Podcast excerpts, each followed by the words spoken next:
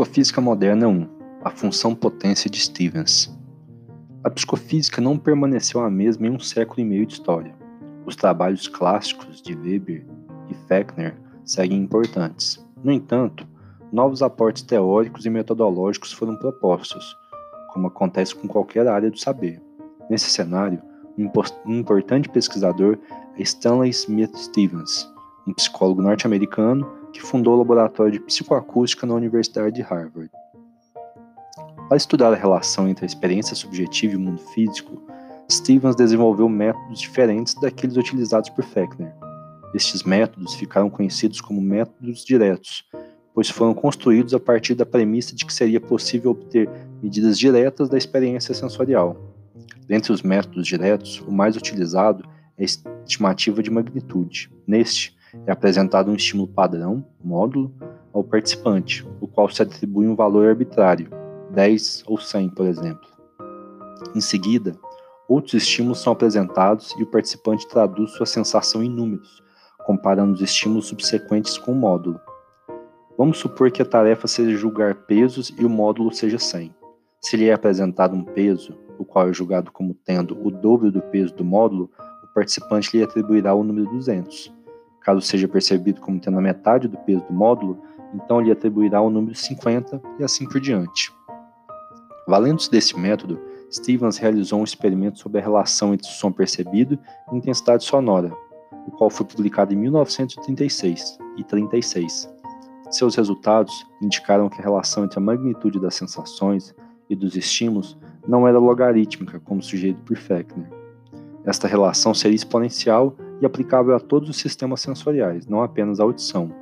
Além disso, esta função seria útil para descrever diferentes propriedades do estímulo dentro de uma mesma modalidade sensorial, por exemplo, brilho e claridade no sistema visual. Chegamos, portanto, à função potência de Stevens, a qual é descrita pela seguinte fórmula: S igual K vezes E elevado a B, onde S é a sensação, É uma constante relacionada à unidade medida, E a intensidade do estímulo físico e B é o expoente. O expoente é um valor constante e único para cada modalidade sensorial e reflete a relação entre as magnitudes da sensação e do estímulo. Vamos apresentá-la graficamente? Com certeza ajudará na compreensão. Esse gráfico, que é a figura 2, apresenta a relação entre a intensidade do estímulo, eixo x, e a sensação correspondente, eixo y. A forma da curva é dependente do expoente, b. Por exemplo, para b igual a 1, o gráfico é uma linha reta. Isso indica a existência de uma relação linear entre a sensação e o estímulo físico. É o que acontece com o comprimento de linha, isto é, se lhe for apresentada uma linha de 10 centímetros e depois uma de 20, essa segunda será percebida como tendo o dobro do tamanho da primeira. Se em seguida lhe for apresentada uma de 5, esta linha será percebida como a metade daquela de 10 centímetros. No entanto, não são todas as dimensões sensoriais que têm esta relação linear, como a descrita acima. A percepção de luminosidade possui um expoente menor que 1, o B igual a 0.33, e a função terá concavidade voltada para baixo no gráfico. Esse valor abaixo de 1 mostra que a sensação aumenta a uma taxa menor que a estimulação física. Há uma compreensão da resposta sensorial. Desse modo, se aumentássemos em duas vezes a intensidade de brilho da sala onde você está lendo esse texto, a sensação de luminosidade da sala não seria duas vezes maior. Por outro lado, há expoentes acima de 1, como é o caso do choque elétrico, o B igual a 3.5, cuja função apresentará uma concavidade para cima. Nessa situação, a sensação aumenta uma taxa maior que a magnitude do estímulo físico.